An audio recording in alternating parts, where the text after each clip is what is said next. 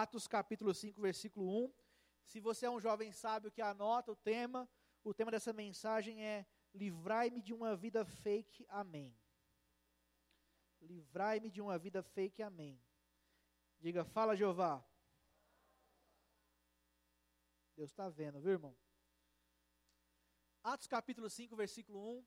É, nós vamos ler até o versículo 11, que conta a história de um casal muito famoso no livro de Atos. Diz assim: Entretanto, certo homem chamado Ananias, com sua mulher Safira, vendeu uma propriedade, mas em acordo com sua mulher, reteve parte do preço e, levando o restante, depositou aos pés dos apóstolos. Então disse Pedro, Ananias, por que encheu Satanás o teu coração para que mentisses ao Espírito Santo, reservando parte do valor do campo? Conservando, porventura, não seria teu? E vendido não estaria em teu poder, como, pois, assentaste no, no coração este desígnio? Não mentiste aos homens, mas a Deus. Ouvindo essas palavras, Ananias caiu e expirou, sobrevindo grande temor a todos os ouvintes. Levantando-se os jovens, cobriram-lhe o corpo e, levando-o, o sepultaram. Quase três horas depois, entrou a mulher de Ananias, não sabendo o que, o que ocorrera. Então Pedro, dirigindo-se a ela, perguntou e lhe disse: é, Dize-me, vendeste, portanto, aquela terra por tal preço? Ela respondeu: Sim, portanto. Tornou-lhe Pedro: Por que entregaste em acordo, por que entraste em acordo para tentar o Espírito do Senhor? Eis aí à porta os pés dos moços que sepultaram o teu marido, e eles também te levarão. No mesmo instante caiu ela aos pés de Pedro e expirou. Entrando os moços, acharam-na morta e levando-a, sepultaram-na sepultaram junto do seu marido. E sobreveio grande temor a toda a igreja e a todos quanto ouviram a notícia desses acontecimentos. Amém? Feche seus olhos mais uma vez. Pai, nós consagramos a Ti essa palavra, esse tempo, porque nós reconhecemos que há um clamor no nosso coração para ouvir mais de Ti, Jesus. E nós declaramos agora sobre esse lugar, sobre esse ambiente, sobre essas quatro paredes, que os nossos corações aqui são uma terra fértil, são um solo fértil, para que a Tua palavra possa encontrar lugar, crescer, germinar. Pai, nós declaramos agora que a nossa mente está aberta a ouvir aquilo que há no Teu coração, e que nós queremos sair daqui hoje mais parecidos com Teu Filho Jesus. Em nome de Jesus nós oramos. Amém. Amém, queridos? Texto pesado, né, gente? Eu sei. Eu sei. Diga vixe. Mas faz parte. Esse é um texto que relata o começo do cristianismo. É um dos primeiros capítulos do livro de Atos, onde fala sobre o começo da igreja. E eu separei aqui três manchetes que eu li esses dias sobre o cristianismo para compartilhar com vocês e fazer uma ponte com esse texto. Primeira manchete, estava no portal é, Mundo Cristão o Brasil tem mais de 4 milhões de evangélicos não praticantes. É a primeira vez que eu vejo esse termo não praticante. A gente ouviu isso para outro, outro segmento do cristianismo, mas para os evangélicos não. 4 milhões, segundo o último censo do IBGE, que é de 2012, nós temos 4 milhões de evangélicos não praticantes. Outra matéria que eu vi é, em jornal, dessa vez no jornal inglês. É, a Europa Ocidental tem maioria de cristãos não praticantes. Ou seja, entre todo mundo cristão na Europa Ocidental, a maioria não pratica. De todo mundo que se diz cristão, a grande maioria não pratica. quando a gente fala Europa Ocidental, nós estamos falando de Áustria, Bélgica, Dinamarca, Finlândia, França, Alemanha, Irlanda, Itália, Holanda, Noruega, Portugal, Espanha, Suécia, Suíça e o Reino Unido. Só isso. E a outra matéria, também aqui do Brasil, está na BBC, é maioria dos jovens em São Paulo e Rio de Janeiro já se considera sem religião. O número de jovens sem religião nos estados de São Paulo e Rio de Janeiro já é maior do que os jovens cristãos e de outras religiões. Diga, vixe. Vixe mesmo, né, gente? Isso fala sobre igreja. Isso fala sobre cristianismo. E esse texto que nós lemos, ele conta uma história que aconteceu no começo da igreja. O cristianismo, gente, ele está em debate. Ele está em constante guerra. O cristianismo é alvo de muitos ataques. Ele é alvo de muitas discussões. Ele é vítima de muitas fake news que se contam por aí. ele é amado e ao mesmo tempo ele é odiado. Ele é pregado e ao mesmo tempo ele é combatido. Mas uma coisa é certa, ele é relevante. Ele está na boca do povo.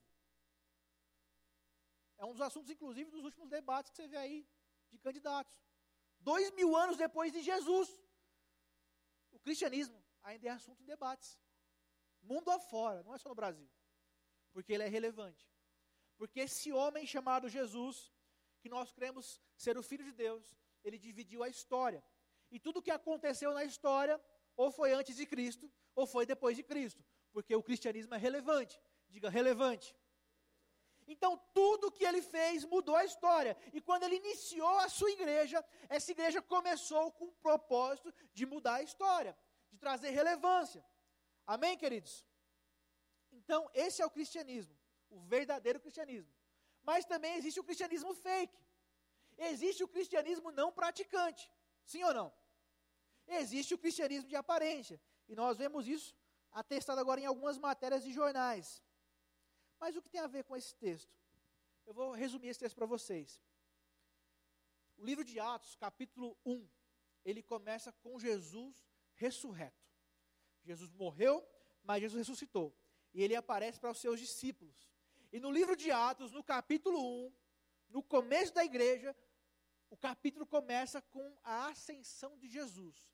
Jesus subindo aos céus, dando as últimas instruções para os seus discípulos, para a sua igreja e subindo aos céus. É um capítulo poderoso.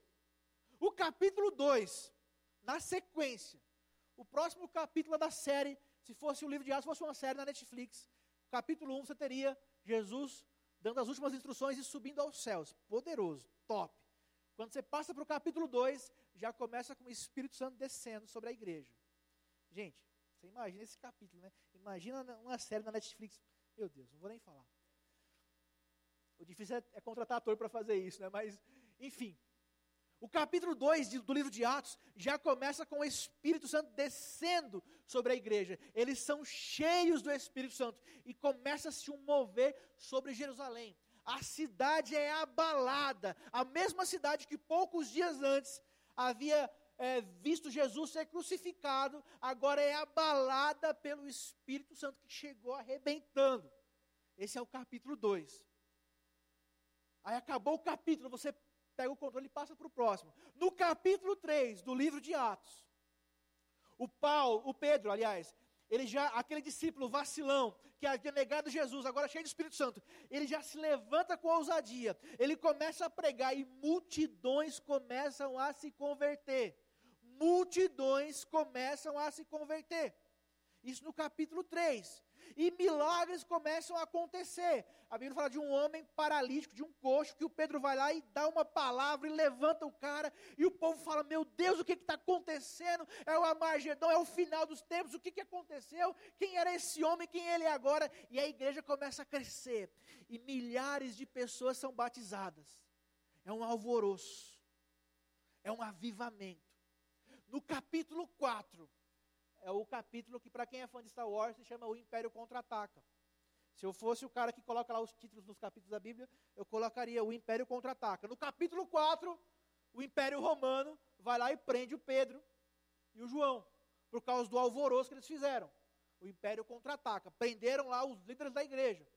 E está aquele desespero no povo. E a igreja começa a orar, orar, orar, orar. E aí vem o retorno de Jedi, não. Vem o retorno do Espírito Santo e a Bíblia fala que Deus manda um, um anjo. E o anjo vai lá na prisão onde Pedro está, enquanto a igreja orava. E o anjo entra na prisão. E Pedro está lá, né, todo, todo guardado pelos soldados do Império Romano. E o anjo fala: Vem, Pedro, está tá livre, ninguém vai ver você fugindo. Aí o Pedro levanta, olha para os soldados, todo mundo dormindo. Ele vai até a porta, e aí volta aquela cena de Star Wars, né? A porta se abre assim, ó. Foi a força a força de Deus. Tá? E abriu a porta e eles saem. E é legal porque esse capítulo fala que Pedro sai da prisão, tão bem guardada. E ele chega na casa dos irmãos que estavam orando por ele.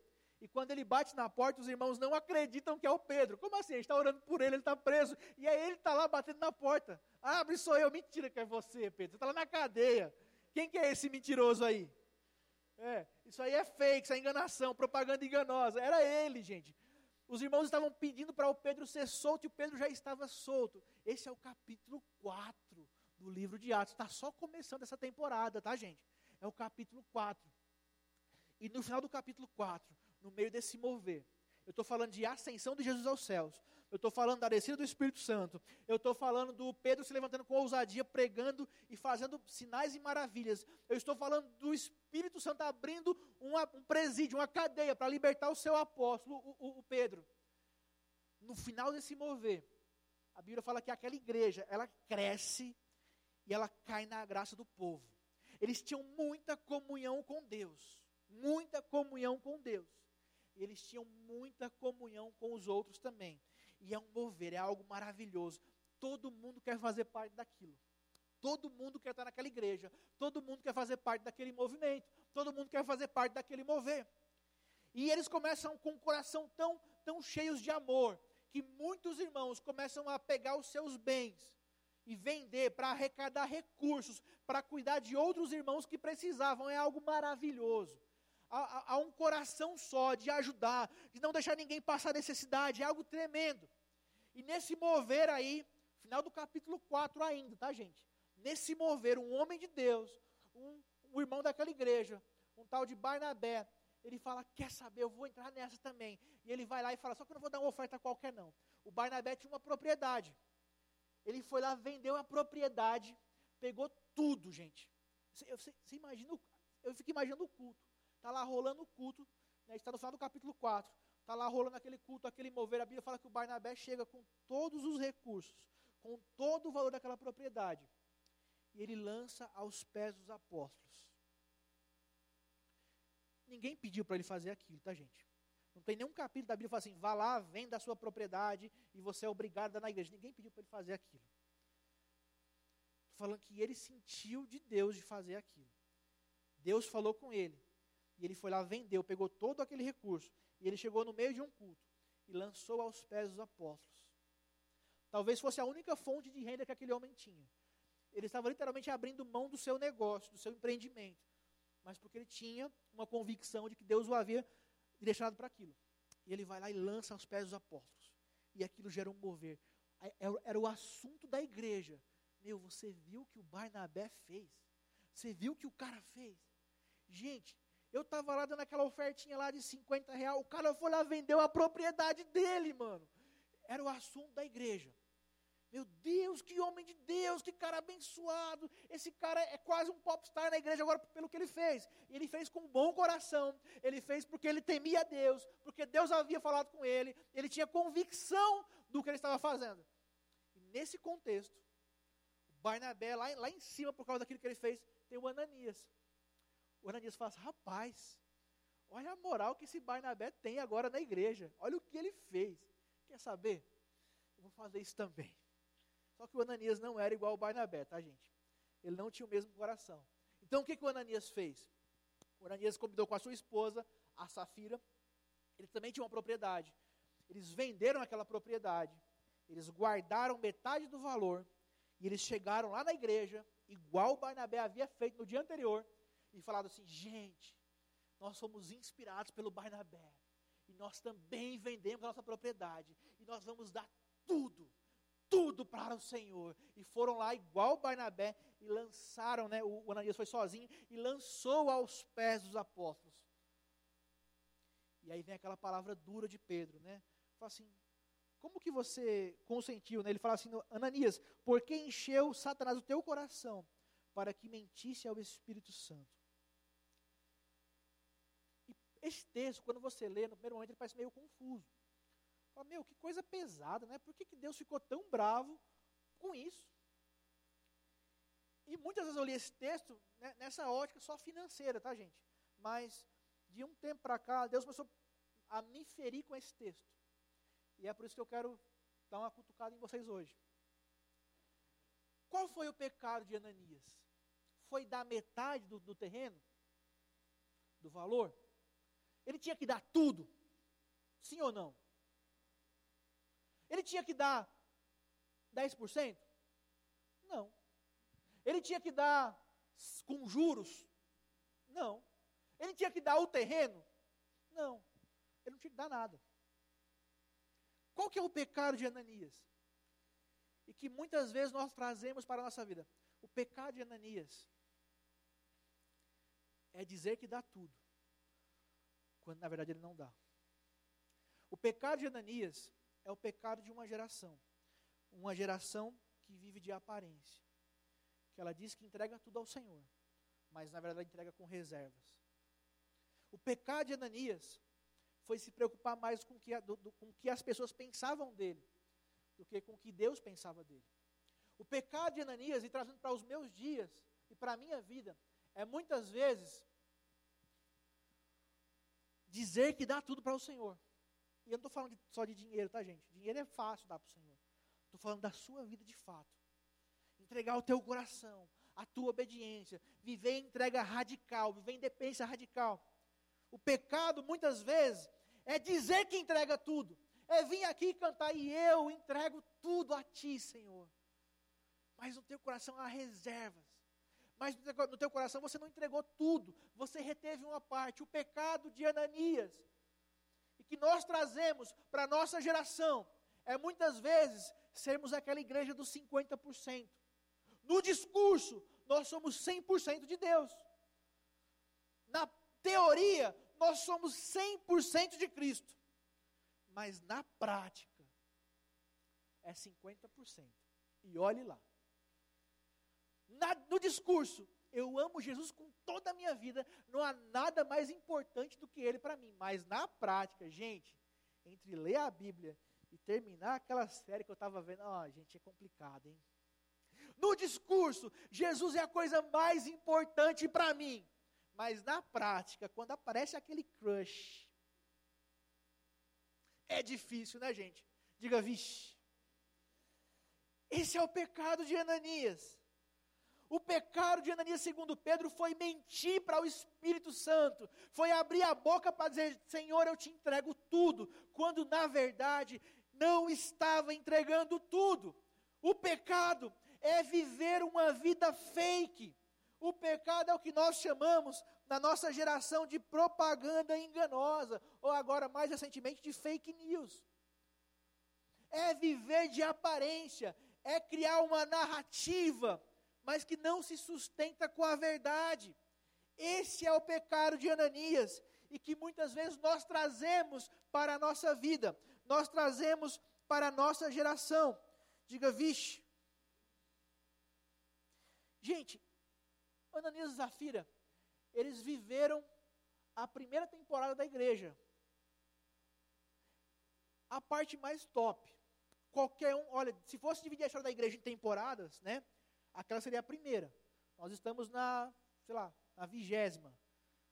Aquela seria a primeira. Eles viveram a primeira temporada, que começou no capítulo 1 com Jesus. Eles caminhavam debaixo do cuidado, da tutela dos apóstolos, os homens que ouviram pessoalmente, ombro a ombro, tete a tete do próprio Jesus. Olha o ambiente que eles estavam. E mesmo assim, foram sujeitos a esse demônio, a esse espírito que nos leva a viver uma vida fake, que nos leva muitas vezes a viver de aparência. O pecado é dizer que dá 100%, mas na verdade dá apenas 50%. Eu não sei se, se isso faz sentido, se é coincidência ou não, mas Ananias significa agraciado por Deus, cheio de graça, fala de graça. E Safira é o nome de uma pedra, a pedra de Safira, que segundo os estudiosos do Talmud, lá os judeus, foi a pedra que Deus usou para escrever a, a, os primeiros mandamentos, que Moisés depois destrói lá no bezerro de ouro. Né? Então nós temos aí, não sei se é coincidência ou não, nós temos um casal que basicamente junta a graça e a lei. Nós temos o Ananias, cheio de graça, e a Safira, que fala da pedra lá dos, manda, dos dez mandamentos. Né? 50, 50. Eles não conseguiram entregar tudo. Eles não conseguiram se preocupar mais do, com o que o Senhor pensava deles.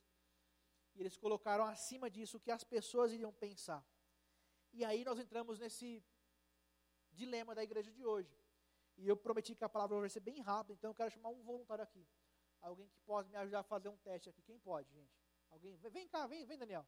Você tem cara que vai dar certo isso aqui. Fica aqui do meu lado, vai. Eu fiz isso na célula uma vez, lá em Louveira, e fiz isso no meu discipulado há muitos anos atrás. Então, quem é daquela época vai lembrar. Dani, você vai me ajudar aqui. Você tem cara de ser meio fominha, né, cara? Então, chocolate. Pode abrir aí, vai.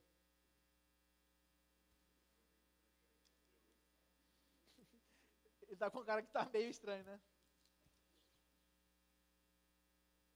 Balança bem, viu, mano?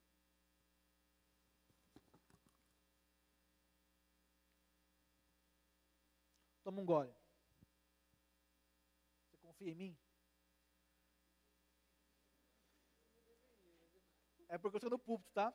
Se fosse no acampamento, ele não confiaria. Altas histórias aqui, gente. Ninguém tomaria. Vai, pode chamar então. Diga, vixe. Tá bom? Tá bom, então beleza. Então pode fechar. Agora é esse aqui, ó. Suco de laranja, gente. Será que ele confia em mim, sim ou não? Está meio amarelo, mas é, é laranja de verdade, não é ovo, não, é laranja. Pode confiar. Tá bom? Muito bem. Quem acha que o suco está tá legal? Levanta a mão aí. Vocês são desconfiados comigo, hein? Quem acha que o chocolate está legal? Levanta a mão. Muito bem. Agora é a prova final.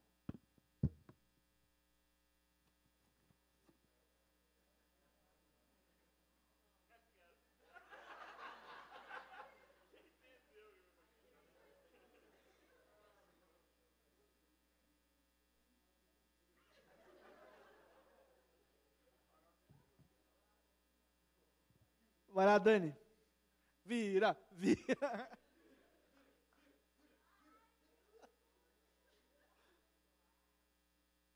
E aí, deu para tomar?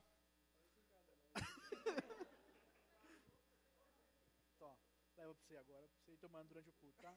Tó, leva o chocolate também. Vai tomando durante o culto, tá bom? Para passar o gosto. Gente, eu percebi que enquanto ele tomou agora o suco de laranja, todo mundo ficou normal. Quando ele tomou o chocolate, também todo mundo ficou tranquilo. Mas quando ele misturou os dois e foi tomar, eu vi algumas caretinhas aí na plateia. Por quê? Hum? Só de dar ideia. Por quê, gente? O chocolate não é bom? E o suco de laranja? Também, né, gente? Qual que é o problema? O problema é querer obrigar alguém a misturar os dois, né? Muito bem. Apocalipse capítulo 3, versículo 14. Valeu, viu, Dani? Olha lá, tá tomando.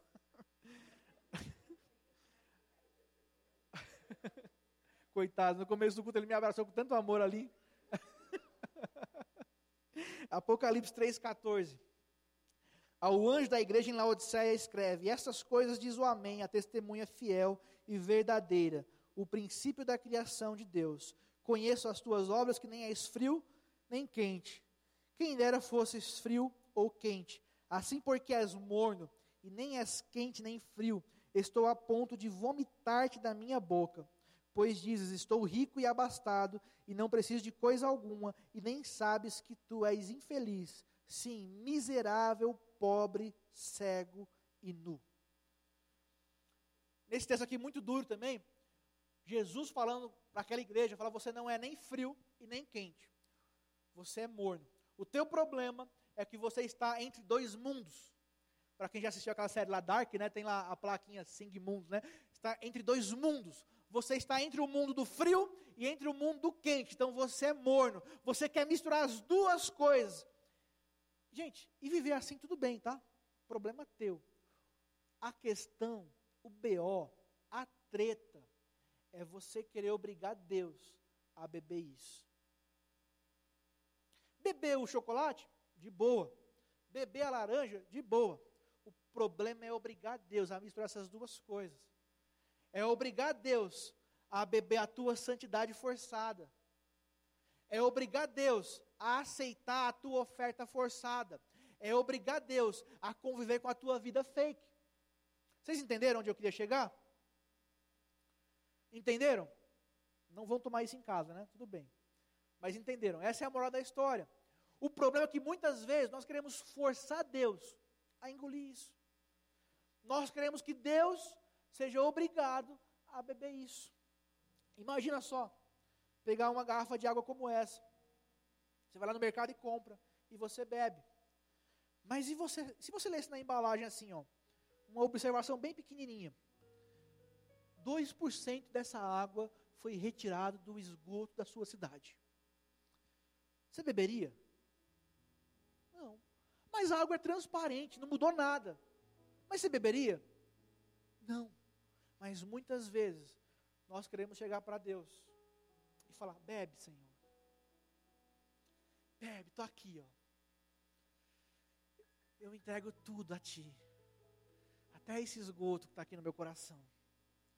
Até esse pecado que eu não confesso.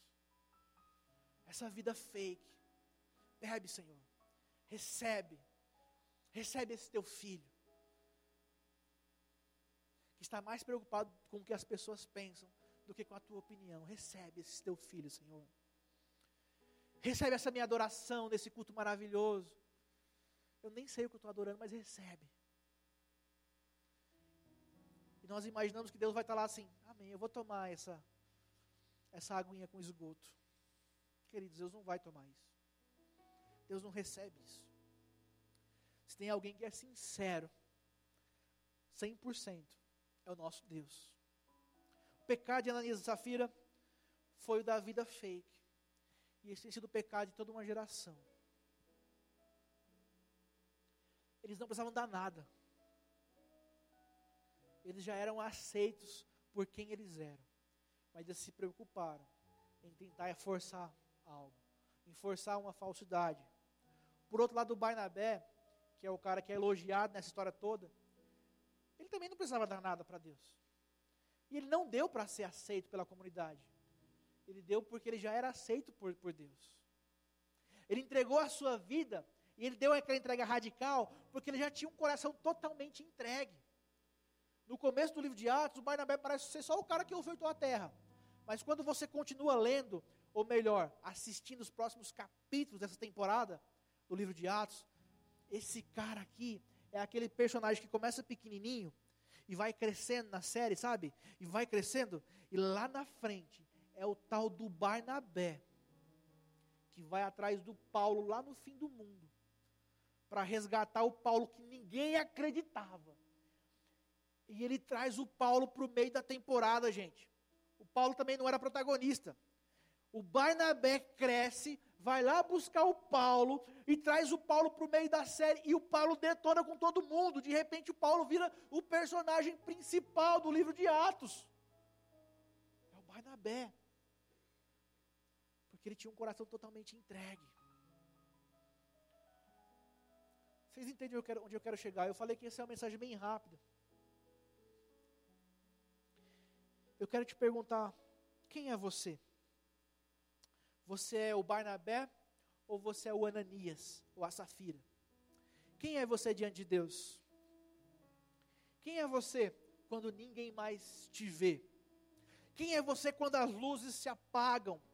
Quem é você? Você é o Barnabé ou você é o Ananias? O que você tem entregado para o Senhor? o teu coração sincero e verdadeiro? Ou talvez uma maquiagem, um fake? Quem é você, querido? Esse texto, ele traz uma lição legal no final. Porque o apóstolo Pedro escolhe alguns jovens para levantar, para levar aquele Ananias morto e sepultá-lo em outro lugar dá a entender que existe um papel especial para a juventude, para os jovens, porque foram os jovens que foram fazer isso, de remover coisas mortas, para que a vida possa fluir. E eu creio que esse papel é nosso de fato. Nós somos a geração que vai acabar, remover as obras mortas da nossa vida, nosso ambiente, para que a vida de Deus possa fluir. A pior coisa na vida cristã, queridos, é andar com obras mortas, é viver com algo morto ali dentro de você, porque aquilo infecciona. Amém? Eu estava com meu pai, uh, mês passado, meu pai fez uma cirurgia de coração muito séria. Ele teve que abrir o coração, colocar uma ponte lá no coração. E pouco tempo depois da cirurgia, dias depois da cirurgia dele, do coração, estourou lá um, um osso e começou a sair uma secreção. E foi preocupante. Ele voltou para o hospital e ficou lá sendo acompanhado. Eu estava lá com ele. E passou um tempo, aquela secreção ali, ali ia corroendo a, a, a, o músculo por dentro, né? a pele. E aquilo ali é carne morta que vai ficando no lugar. E aí os médicos foram tratando com antibiótico, era aquela coisa, aquele, aquela loucura, mas chegou um dia que aquilo estava tão sério que começou a abrir um buraco aqui no peito dele assim, havia uma obra morta ali. Havia uma infecção que estava matando a pele, matando as células, e aquilo ia aumentando. E um dia ele teve que se submeter a uma cirurgia em caráter de urgência, onde eles tiveram que abrir tudo de novo, daqui a aqui, abrir o tórax dele, para remover aquela infecção, para remover aquela pele morta, para colocar um remédio em cima, para depois fechar, para que ele pudesse se recuperar, porque ele não poderia viver se ele continuasse carregando ali aquela obra morta, aquela infecção, aquilo que matava a sua pele. Eu vi isso com os meus próprios olhos. E muitas vezes nós queremos viver carregando obras mortas, carregando uma infecção, carregando um pecado que vai nos corroendo por dentro.